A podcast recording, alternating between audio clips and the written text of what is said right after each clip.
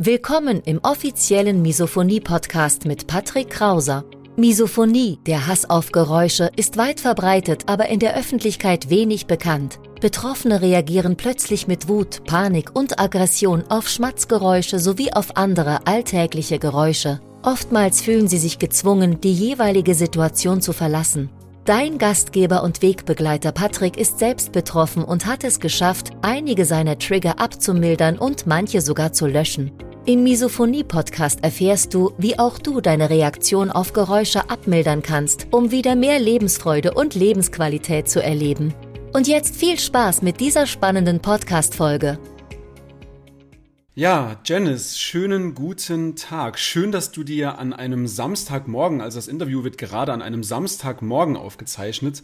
Schön, dass du dir die Zeit nimmst und ähm, vielen lieben Dank schon mal. Und Vielleicht willst du kurz erzählen, wer ist die Janice, was macht die Janice und ob Betroffene oder Misophonikerin, stell dich einfach mal kurz vor. Okay, ja, danke für die Einladung. Ich freue mich. Ähm, ja, ich bin die Janice. Äh, ich bin Lehrerin an einem oberfränkischen Gymnasium und ähm, Musikerin, Mama und Misophonikerin. Das passt alles wunderbar zusammen, genau. Ja. Oh, Lehrerin, also um, um gerade mal, ähm, die Frage muss ich vorab stellen, weil mich das sehr interessiert. Als Lehrerin ist es, glaube ich, ziemlich anspruchsvoll, richtig? Das stimmt. Also ja. man braucht ja eigentlich, gerade wenn man äh, in Unter- und Mittelstufe unterrichtet, bräuchte man eigentlich eine hohe Toleranzschwelle, was so Geräusche angeht. Mhm. Und ähm, da komme ich schon manchmal an meine Grenzen. Also ich muss sagen, im Beruf ist es noch was anderes als zu Hause. Das merke ich ganz arg. Aber ich merke auch in der Schule, dass einige Situationen gibt, ähm, bei denen ich dann einschreiten muss, weil sonst, ähm, sonst ist mir einfach alles zu viel wird. Also da, äh, ich mhm. habe es schon auch gerne leise in der mhm. Schule. Das ist manchmal schwierig. Mhm. Und schützt du dich als Lehrerin auch? Also ziehst du dir dann und du hast, du hast schöne lange Haare, du kannst ja theoretisch ähm, die Oropax super drunter verstecken, ohne dass es jemand sieht. Ähm, schützt du dich in der Schule irgendwie oder? Also während tatsächlich während des Unterrichts geht es ja schlecht. In der Arbeitszeit, wenn ich in der Schule versuche zu arbeiten, dann ziehe ich mich zurück. Es gibt bei uns mehrere Räume, in denen mhm. man mehr oder weniger ungestört arbeiten kann. Einen sogenannten Silenziumraum. Wer dort reingeht und sich hinsetzt, da weiß man, dort möchte man in Ruhe arbeiten. Aber auch da bringen Leute zu essen und zu trinken mit und dann muss ich flüchten. Also das geht ja nicht. Mhm. Und dann, ja, äh, setze ich mich äh, meistens irgendwo anders hin. Mit Oropax, das ähm, ist für mich auch schwierig. Das ähm, funktioniert nicht ganz so gut da ist eher ähm, Abschotten meine Devise. Mm. Okay, wie hat es denn bei dir angefangen? Also was waren so die ersten Erinnerungen, beziehungsweise was sind die ersten, äh, ersten Erinnerungen äh, an die Misophonie? Also ich hatte das schon als Kind, dass ich ähm, ganz schlecht das haben konnte, wenn, wenn Leute neben mir gegessen haben. Also ähm, Essgeräusche sind echt, also sind der Killer, wirklich. Also das hatte ich schon sehr bald. Und dann, als ich so ähm, im Teenageralter war, da habe ich gemerkt, okay, das ist tatsächlich ein Ding. Also das Problem habe ich irgendwie, dass mir das was ausmacht. Ähm, und äh, wir haben schon auch Freundinnen von mir, die wussten auch Bescheid und die wussten dann, ah, die kann es nicht haben, wenn man neben ihr isst und so. Also das war tatsächlich was, das habe ich immer wieder, hat sich so manifestiert bei mir. Und ähm, ganz schlimm habe ich das halt immer beim Familienessen gemerkt. Ähm, das ist auch so was, was mir aufgefallen ist. Am allerschlimmsten ist es für mich bei den Leuten, die mir am engsten sind. Da kann ich das am aller, allerwenigsten tolerieren. Und da macht's mir am meisten aus. Also da fing's an. Und ähm, ja, da habe ich mir aber dann auch nie getraut, was zu sagen, äh, weil ich immer gedacht habe, ich ähm, beleidige dann die Leute in meiner Familie, wenn ich ihnen sage, ich äh, es macht mich aggressiv, wie du isst. Das kann man ja schlecht sagen zu seiner Mutter oder zu seinem Vater. Und da habe ich dann halt auch äh, Strategien entwickelt, wie ich dem Ganzen entfliehen konnte. Mhm. Und äh, jetzt habe ich selber Familie, einen Mann und zwei Töchter. Und ich muss sagen, also mein Mann, der ist, ähm, der ist der Erste, der mich da so wirklich ernst nimmt. Der ist einfach toll. Und ähm, wenn wir jetzt alle zusammen essen, ist nicht schlimm. Da macht mir das jetzt nichts aus. Aber mhm. wenn ähm, wir zum Beispiel abends auf der Couch sitzen und er möchte noch irgendwas essen, dann geht er woanders hin und macht es dort. Also er nimmt sehr viel Rücksicht. Ähm, wenn er wenn er in der Früh sein Glas Wasser trinkt und es ist alles noch ruhig, dann macht er nebenher so ein bisschen was, damit ich das nicht höre und so. Also äh, der nimmt mich da sehr ernst und ähm, ja, hilft mir da sehr durch seine, sein Verständnis. Lustigerweise, die Kinder sind auch schon sehr empfindlich. Also die sind, die sind auch beide sehr sensibel überhaupt. Also ähm, wir haben anscheinend auch alle so eine gewisse, einen gewissen Grad an Hypersensibilität. Mhm. Ähm, und das befeuert natürlich die Misophonie auch noch. Und ich glaube, die Kinder, also ich kann mir nicht vorstellen, dass es rein erlernt ist bei den Kindern, weil ich ja das nie so plakativ vor ihnen mache und sage, ich kann es nicht hören und das ist das und das. Die fangen schon selber an, dass wenn die eine ähm, was liest und die andere stellt sich daneben und isst gerade was, dann geht's, du kaust mir ins Ohr. sie, können das, sie können das auch gar nicht hören. Mhm. Bei denen hat sich das also auch durchgesetzt. Mhm. Und jetzt ist mein Mann umgeben von drei ähm, Misophonikern, mhm. auf die er Rücksicht nimmt. Sehr verständnisvoll. Gott sei Dank. Wow, also an dieser Stelle, ähm, ich hoffe, der Mann sieht dieses Interview. An dieser Stelle Gruß auf jeden Fall und, und wirklich Hut ab, dass, der, äh, dass dein Mann so auf diese Problematik eingeht, weil ich glaube, das macht es für dich als, als Mutter und als, äh, als, als Partnerin sehr viel einfacher, weil wenn du gegen die Misophonie kämpfen musst und dann noch gegen eine Familie, die dich nicht ja. versteht, die dir den Vogel zeigt, ähm, das, das ist schon viel, viel anspruchsvoller, ne? Also insofern mhm. cool, ähm, dass ein Mann das so macht und ja, ich hoffe, es geht so weiter ja. für immer. Das ist äh, ganz klasse. Also freut mich sehr zu hören. Ja. Bestimmt, also da habe ich ja. den großen Jackpot gezogen. Der nimmt auch vieles, Gott sei Dank, mit Humor und wir lachen viel drüber und mhm. ähm, das ist ganz, ganz wichtig. Also bei uns läuft viel über Humor und über Verständnis. Das ist echt, also da bin ich sehr, sehr froh, mhm. denn ähm, wie gesagt, also als ich jünger war und mich da noch nicht so getraut habe, äh, das Problem anzusprechen, das ist, das ist schon wirklich ein Problem, wenn man, ähm, wenn man dagegen ankämpfen muss und mhm. einem kein Verständnis entgegengebracht wird. Ja. Mhm. Von daher bin ich sehr froh, dass ich zu Hause meine Safe Zone habe mhm. und ähm, wo ich dann auch, also wo ich dann auch vollkommen abschalten kann. wenn ich sage, ich möchte jetzt mal fünf Minuten meine Ruhe haben, dann, mhm. ähm, dann ähm, versteht es jeder. Und äh, genauso kriegt natürlich jeder von den anderen auch seine Ruhe, denn das kann man ja dann auch rückwärts umso besser verstehen, wenn jemand sagt, ich habe jetzt mal ganz kurz Pause mhm. und die gönnen wir uns. Cool. Super, freut mich echt extrem. Ähm, es gibt so viele Misophoniker, die wirklich noch gegen die Family kämpfen. Mhm. Ähm, man kann auch keinem so richtig einen Vorwurf machen, weil es ist noch so unbekannt. Viele Misophoniker lernen jetzt erst in den letzten ein, zwei, drei Jahren ähm, davon oder darüber auch damit umzugehen. Und insofern gar keinen Vorwurf an irgendwelche Angehörigen. Es ist halt ein unbekanntes Thema. Und mhm. ja, deswegen arbeitest du ja auch mit mir jetzt gerade dran, dieses Thema noch ein bisschen öffentlicher zu machen. Ne? Du genau. bist Lehrerin, da muss ich noch ein bisschen nachhaken. Und zwar Gibt es in deiner Klasse oder in deinen ähm, von dir unterrichteten Klassen Schüler, die Anzeichen einer Misophonie zeigen? Hast du da schon mal was bemerkt? Das merkt man immer wieder, dass ähm, es sind ja auch in, in jeder Klasse andersrum, sind ja auch immer, ähm, immer ein paar Leute dabei, die so, also die immer was mit den Fingern machen müssen und die irgendwo rum mhm. ähm, tippeln müssen oder mit dem Bein unterm, äh, unterm Tisch so wackeln und so. Und, ähm, und dann wiederum sieht man halt auch Leute, die darauf anspringen. Also wie mhm. ich, ich, ich sehe es ja dann an mir und ich weiß, wie ich darauf reagiere. Und das sehe ich dann auch in der Klasse, dass manche auch es eigentlich, also das nicht möchten und ähm, da Probleme damit haben, sich zu konzentrieren, wenn, wenn nebendran da noch was äh, klopft und macht und Mhm. Ja, das äh, merke ich, also um ehrlich zu sein, merke ich öfter, dass äh, Leute krampfhaft irgendwelche Töne von sich geben müssen oder irgendwas machen müssen, was mhm. dann wieder Geräusche erzeugt. Mhm. Ähm, aber hin und wieder sieht man auch, wie ähm, die Kinder darauf reagieren und erkennen es dann natürlich sofort. Mhm. Mhm. Du bist dann Aber dafür. es ist schwierig, bei, äh, bei, wenn du 25, 30 Leute in der mhm. Klasse hast, das still zu halten. Mhm. Und du weißt aber, ähm, mhm. es würde viel ausmachen und es würde ganz vielen helfen, wenn es einfach ruhig wäre. Das ist aber halt schwierig. Das hat so eine Eigendynamik.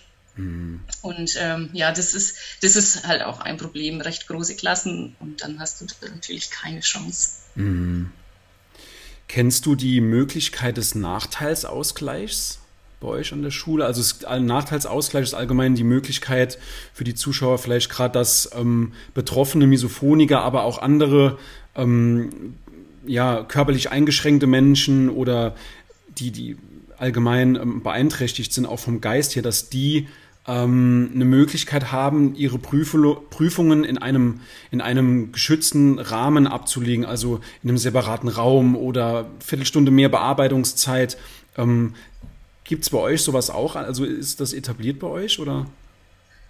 Das ist etabliert, aber tatsächlich kenne ich das auch nur ähm, im Zusammenhang mit äh, Leserechtschreibschwäche, mhm. äh, sowas. Da kriegt man dann mehr Bearbeitungszeit. Mhm. Ähm, oder mh, hm, ich kenne das auch von Leuten, die eine ähm, die ähm, Gehörprobleme haben oder die eine Hörbehinderung haben oder nicht gut sehen, ähm, die bekommen dann mehr Zeit. Oder gerade ich unterrichte Englisch, da geht es auch viel um Hörverstehen. Mhm. Ähm, die bekommen dann halt noch eine zusätzliche Möglichkeit, die ähm, den Hörtext nochmal ähm, abgespielt zu bekommen. Mhm. Aber in der Tat ist es mir gar nicht bekannt, dass es auch die Möglichkeit gibt, Leute in einem separaten Raum unterzubringen. Das habe ich noch nie gehört. Es wird aber tatsächlich ja total Sinn ergeben, weil, mhm. wie wir vorhin gesagt haben, vielen geht es bestimmt so, die können sich nicht konzentrieren, wenn daneben dran einer mhm und sei es ja. nur atmet. das, das, kann ich schlecht abstellen. Ja, also schon, ja. Äh, das gibt absolut Sinn. Ja. Und äh, ich glaube, das werde ich auch mal eruieren bei uns. Das muss ich, muss ich rausfinden. Das war der Hintergrund meiner Frage, ja. weil ähm, vor über einem Jahr hat sich eine Misophonikerin bei mir gemeldet, die war kurz vorm Abitur. Mhm. Ähm, Abitur mhm. immer so Mai, ähm, April, mhm. Mai, Juni, so in dem Zeitraum, die hat sich im Januar bei mir gemeldet, also ziemlich genau vor einem Jahr, über einem Jahr. Und da habe ich ihr diese Möglichkeit vorgeschlagen und die hat es noch in dieser Kürze der Zeit, also innerhalb von zwei, drei Monaten hat die es noch geschafft, diesen Nachteilsausgleich für sich zu beantragen. Und sie durfte dann unter besseren Bedingungen ihr Abitur schreiben mhm. und hat es dann, ähm, ja, natürlich hat sie sich auch auf den Stoff vorbereitet, aber unter anderem mhm. dadurch hat es dann auch geschafft und das war halt der Hintergrund meiner Frage, weil ähm, sowas im Hinterkopf zu behalten, wenn sich mal ein Kind komisch verhält, also in Anführungszeichen komisch mhm. verhält oder ähm, die Isolation sucht, dass man dann sowas vielleicht schon vorschlägt. Und ich glaube, wenn ein Lehrer davon weiß und das proaktiv mhm. vorschlägt für das mhm. Kind, also was ja. Geileres gibt's denn nicht, Hand aufs Herz. Ja. Ich hätte mir das damals ja. auch so gewünscht, weil ich habe auch in der, in der Hochschule ähm, eine Klausur zweimal schreiben müssen, weil ich in der Aula eine Klausur geschrieben habe mit über 100 Leuten. Kann ich dir vorstellen, Janice, unmöglich. Also keine Chance. Ja. Ja, ja. ich saß auch, damals im großen Hörsaal in der Englischprüfung, drei, vier Stunden geschrieben. Ja. Äh, rechts der mit dem Studentenfutter, links der mit der Wurst. ja. Also äh, ja, das ja tatsächlich, das macht einem was aus. Es macht was mit einem in der Situation. Und wenn man das in der Schule natürlich fördern kann, ich weiß auch, dass diese, dieser Antrag auf Nachteilsausgleich, das ist tatsächlich nur eine Formalität. Ja. Es wird, der Schulpsychologe schaut einmal drüber mhm. und der wird natürlich alles tun, ähm, damit man die besten Voraussetzungen hat. Also das, mhm. wenn das dann einmal tatsächlich ähm, auf den Tisch kommt und wenn das eine Sache ist, die dann die dann zu bekommen, glaube ich, ist nicht das Problem. Ich glaube, mhm. es muss tatsächlich erst angesprochen werden. Und das ist echt su eine super Sache. Das werde ich machen. Super, klasse. Ja, es ist wirklich, also hätte ich das damals gewusst, dann hätte ich die Klausur auch nicht zweimal schreiben müssen und hätte mir das ein oder andere ersparen können. Auch im Unterricht, mhm. ne, dass man dann mhm. bewusst Kopfhörer tra tragen mhm. darf mit der ähm, Erlaubnis des Lehrers. Das, das, macht ja alles viel, viel angenehmer. Und ich glaube, ja. die, je weniger Trigger, desto besser die Leistung in der Schule. Ich glaube, das ist automatisch aneinander gekoppelt, also unweigerlich. Ja. Ne? Ganz arg. Ich sehe das ja. auch in meiner großen Tochter, die ist in der zweiten Klasse. Mhm. Und ähm, bei der, die hat auch Probleme, sich zu konzentrieren, weil viel außenrum ist. Mhm. Und ähm, die Klassenlehrerin meiner Tochter, die ist super und ähm, die schaut sich jedes Kind einzeln an und schaut, was braucht das Kind. Und die hat mir auch vorgeschlagen, ich könnte auch ähm, für, die, ähm, für die Arbeitszeit, in der sie selbsttätig arbeiten, kann sie ihre Kopfhörer mitbringen, kann die aufsetzen. Sie setzte schon extra auch immer in die erste Reihe, damit nicht hinten zu viel kommt, ne? also damit sie am Geschehen dran ist. Mhm. Und da ist echt gerade auch jetzt, die Kinder, die jetzt in der Grundschule sind, da wird viel mehr Rücksicht auf jeden Einzelnen genommen und das ist äh, eine ganz, ganz tolle Sache, wie mhm. differenziert man da heute rangeht. Mhm. Ähm, also das so aus meiner Zeit, das kenne ich auch nicht, aber das ist tatsächlich, da hat sich ganz viel getan und es ist richtig schön zu sehen, dass ähm, ja jeder mit, äh, also jeder, jedem die Möglichkeit gegeben werden soll, die er braucht. Die Kinder dürfen auch manchmal in den Gang rausgehen und dürfen mhm. draußen arbeiten, wenn es mhm. ihnen innen drin zu laut wird und so weiter. Also das ist echt toll. Da ist schon viel, ähm, da wird schon viel gemacht. Das müsste sich jetzt dann nur noch weiter durchziehen und äh, bis zur Hochschule, genau. Ja, auf jeden Fall, das wäre echt eine, eine, massive Erleichterung für jeden, mhm. für jeden Betroffenen. Ne? Jetzt muss ich, du hast eben gesagt, du bist Englischlehrerin. Jetzt muss ich mal eine, eine ähm, eher mit, mit Spaß gemeinte Frage stellen. Und zwar, warum sind die Audiodateien dieses Hörverstehens in Englisch immer so schlecht? Also mir, ich hatte, ich hatte auch Englisch-Leistungskurs und mir kam es immer vor, als ob der Sprecher sich bewusst neben einen Wasserfall irgendwo gestellt hätte und dann diesen Text eingesprochen hätte, ganz ehrlich. Also das ja. war immer so grottenschlecht, wirklich. Also, aber, naja. Ja, da gibt es ganz viel, ähm, es, das ist echt ein Problem. Die Beschaffung guter Materialien oder war mhm. lange Zeit das Problem. Jetzt mittlerweile gibt es mhm. auch total viele gute Podcasts, die man, ja. ähm, die extra tatsächlich so produziert werden, dass sie für den Unterricht eine gute Länge haben, dass Native Speaker, die einen gemäßigten Akzent haben, sage ich mal, mhm. das einsprechen und dass die, es, es ist einfach jetzt mehr besseres Material da als noch vor zehn Jahren. Mhm. Ähm, als ich angefangen habe, da gab es noch nichts mit Podcasts oder so, also da war das auch noch keine Sache. Mhm. Und ähm, da musste man irgendwelche gebrannten CDs, ja, ja. musste man sich beschaffen und so weiter. Oder irgendwo mitschneiden und also ganz, mhm. äh, ganz abenteuerlich teilweise. Und jetzt gibt es echt richtig gutes Material. Äh, die Schulbücher sind digitalisiert. Man hat da so eine ähm, mhm. digitale Version. Da sind die ganzen Sachen schon dabei, die ganzen Medien, die man braucht. Also da hat sich auch einiges getan. Es ist jetzt auch schon wesentlich besser als noch vor ein paar Jahren. Und ja, ja das, äh, ja, das ist natürlich auch so ein Problem, wenn man aufs äh, das Hörverstehen angewiesen ist. Mhm. Ähm, dann muss es natürlich gut sein, denn ansonsten hat man da auch ein Problem, mhm. wenn man mhm. eben Geräusche nicht so gut ausfiltern kann. Ja, ja, das stimmt. Also das Rauschen gerade im Hinblick auf die Misophonie ist vielleicht gar nicht so schlecht, aber Audioqualität, man hat halt wirklich kaum was verstanden. Und ich habe 2000, 2006 habe ich mein Abitur gemacht und war auch im Leistungskurs drin, ähm, Englisch und es ist, das war immer ein Heidenspaß, dort dann zuzuhören. Ne? Aber gut, naja, ja, kommen wir nochmal. Ähm, done that. Mhm. Ja. genau, nochmal, nochmal zurück auf die Misophonie. Ähm, mhm. Was tust du denn für dich, um zu entspannen? Oder was hast du für Tipps für die Selbstfürsorge, wenn du wirklich in der Schule häufig getriggert wurdest oder wenn's, wenn dir mal einfach, wenn es mal nicht dein Tag ist? Wie entspannst du? Was machst du für die Selbstfürsorge?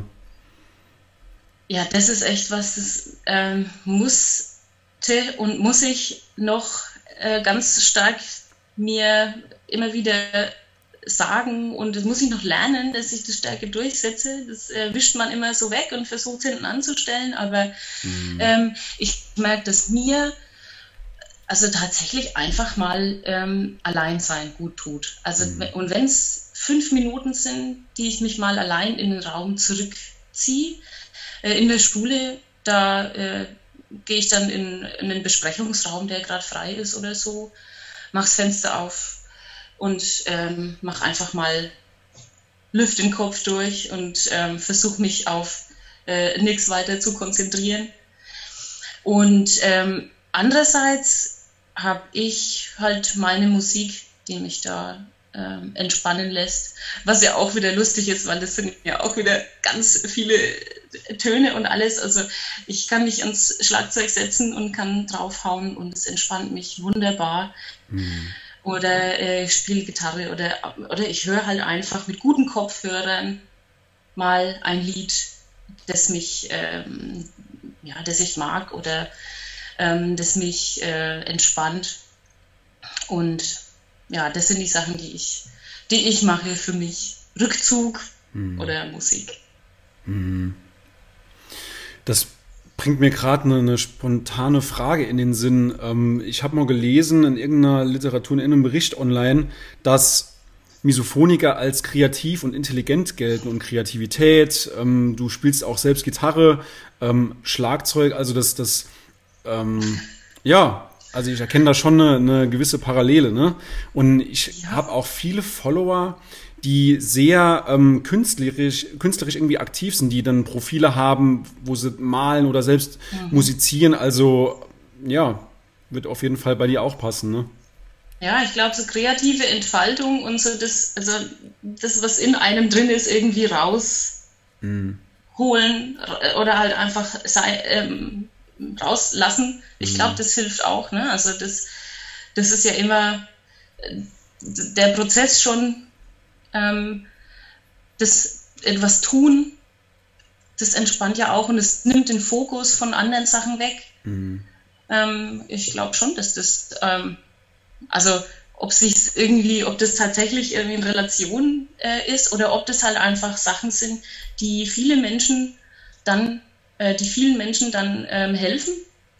Das kann ich mir gut vorstellen. Also bei mir ist es tatsächlich genauso. Also kreative Arbeit ist was, das entspannt ungemein, selbst wenn die anstrengend ist.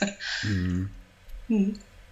Vielleicht sucht sich die Misophonie auch so eine Art ähm, Ventil, ne? Also dass man mhm. das, dass man diese, diese negative Energie irgendwie in positive Energie ummünzt. Ne? Also ich spiele auch seit genau. ich 18 bin Gitarre, mhm. ähm, habe mir auch vor drei, vier Jahren Schlagzeug gekauft und bin auch immer, ja, ich habe früher auch gern gemalt, ich habe gern gedichtet, ja. ich habe ja Bücher geschrieben, also das ist ja auch irgendwo ein kreativer mhm. Prozess und ich kenne mich da auch voll wieder. Ne?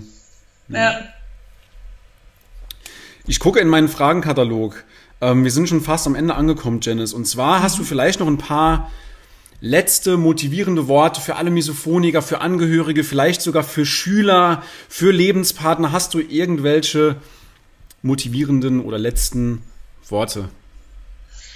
Ja, ich glaube, ähm, was man auf keinen Fall tun sollte, ist sich damit verstecken. Im Gegenteil, ich glaube, das Wichtigste ist, dass man drüber spricht, dass man den Leuten, die einem wichtig sind und die mit einem zusammenleben, dass man denen klar macht, was es für einen selber bedeutet, so dass man sich auch als Nicht-Betroffener reinversetzen kann. Denn viele haben vielleicht ja noch nie davon gehört oder wissen nicht, dass das dass Misophonie existiert. Mhm. Und äh, nur wenn ich etwas verstehen und nachvollziehen kann, dann, ähm, dann kann ich auch damit arbeiten. Mhm. Und ich glaube, das wäre der Appell an alle, an Schüler, sich an Lehrer zu wenden, an ähm, Familienmitglieder, sich den anderen ähm, mitzuteilen. Mhm. In einer ruhigen Minute, vielleicht nicht gerade, wenn, der, wenn eben dann die Suppe geschlürft wird und man sowieso die Aggression hochkommt, ja. merkt. Aber vielleicht ja. hinterher, ähm, mhm. ja, teilt euch mit und ähm, erklärt, versucht den anderen Leuten es nachvollziehbar zu machen und dann kann man hoffentlich von den anderen Leuten Verständnis und ähm, ja und Entgegenkommen ernten. Hm. Im besten Fall. Genau diesen Fehler habe ich vor vielen Jahren auch immer gemacht. Ich habe immer die Gunst der Stunde genutzt, wenn ich gerade getriggert war, dass ich es gerade angesprochen habe. Und das ist halt genau der falsche Ansatz, weil das bringt diese Aggression, diese Wut mit ins Gespräch und das ist mhm. natürlich auf jeden Fall zu vermeiden. Das ist von Konstruktivität weit entfernt. Ne? Richtig. Ja. Tatsächlich. Ich glaube, das kann sich auch keiner tatsächlich vorstellen, der nicht betroffen ist und dem man es noch nicht erklärt hat, hm. was in einem da los ist. Ja. Wenn dein Lebenspartner, den du abgöttisch liebst, neben dir ist und du denkst dir, ich gehe ihm an die Gurgel. Mhm. Das willst du ja nicht fühlen, aber das fühlst mhm. du. Und äh, ja, das muss man erklärt bekommen, das muss man verstehen. Ja. Und dann, ähm, ich glaube, das wäre die, die Basis, die es braucht. Mhm. Mitteilen. Auf jeden Fall. Weil die, die Misophonie, die macht aus einem Menschen ähm, ein Mensch, der eigentlich gar nicht sein will, der eigentlich gar nicht ist, das wie, ist wie mhm. so, ein, so ein grauer, hässlicher Schatten, der über einem ja. liegt, gerade situativ in diesem Trigger-Moment, weil ansonsten 99,9 Prozent der Misophoniker, die ich kennenlernen durfte, die sind alle herzlich, liebenswert, ja. sensibel und ja, das ist halt dieser hässliche Schatten einfach, ne? im Moment. Dr. Jekyll und Mr. Hyde. Ganz genau. Ich glaube, da liegt auch der Punkt vielleicht, diese Sensibilität, diese ja. vielleicht ähm, höhere Sensibilität als äh, bei anderen Menschen, die das Problem nicht haben oder mhm. die ähm, mhm. äh, keine Misophoniker sind. Ja. Ganz genau. Zwei Gesichter, das eine möchte man gar nicht, ist man gar nicht. Ja. Mhm. Wie Hulk auf einmal, ne? Ja, Janice, vielen lieben Dank. Ähm, ich würde dir gerne noch ein Geschenk machen und zwar. Super. Ich weiß nicht, ob du mein Buch schon hast, aber ich würde dir gerne mein Buch Nein, schenken. Ach, super. Und ähm, ach, ja, dann schick ich mal einfach gleich die Adresse und dann ähm, packe ich das heute noch in die Post und dann kannst du mal durchlesen. Ist bestimmt der ein oder andere Tipp für dich drin, auch was die Selbstfürsorge angeht und sind ein paar Tipps nichts Großes Wissenschaftliches, eher so aus dem Herz auf Papier, aus dem Misophonikerkopf auf Papier. Und ja, genau, ich, ähm, das würde ich dir gerne als Dankeschön für dieses Interview ähm, schenken. Gell. Super, vielen Dank, da freue ich mich sehr. Perfekt. Dann, Janice, nochmal vielen lieben Dank und ich wünsche dir noch einen schönen Samstag und alles Gute, bleib gesund und ich hoffe, wir bleiben in Kontakt. Das wäre schön. Ich danke dir. Alles klar. Dann mach's gut. Ciao, ciao. Ciao.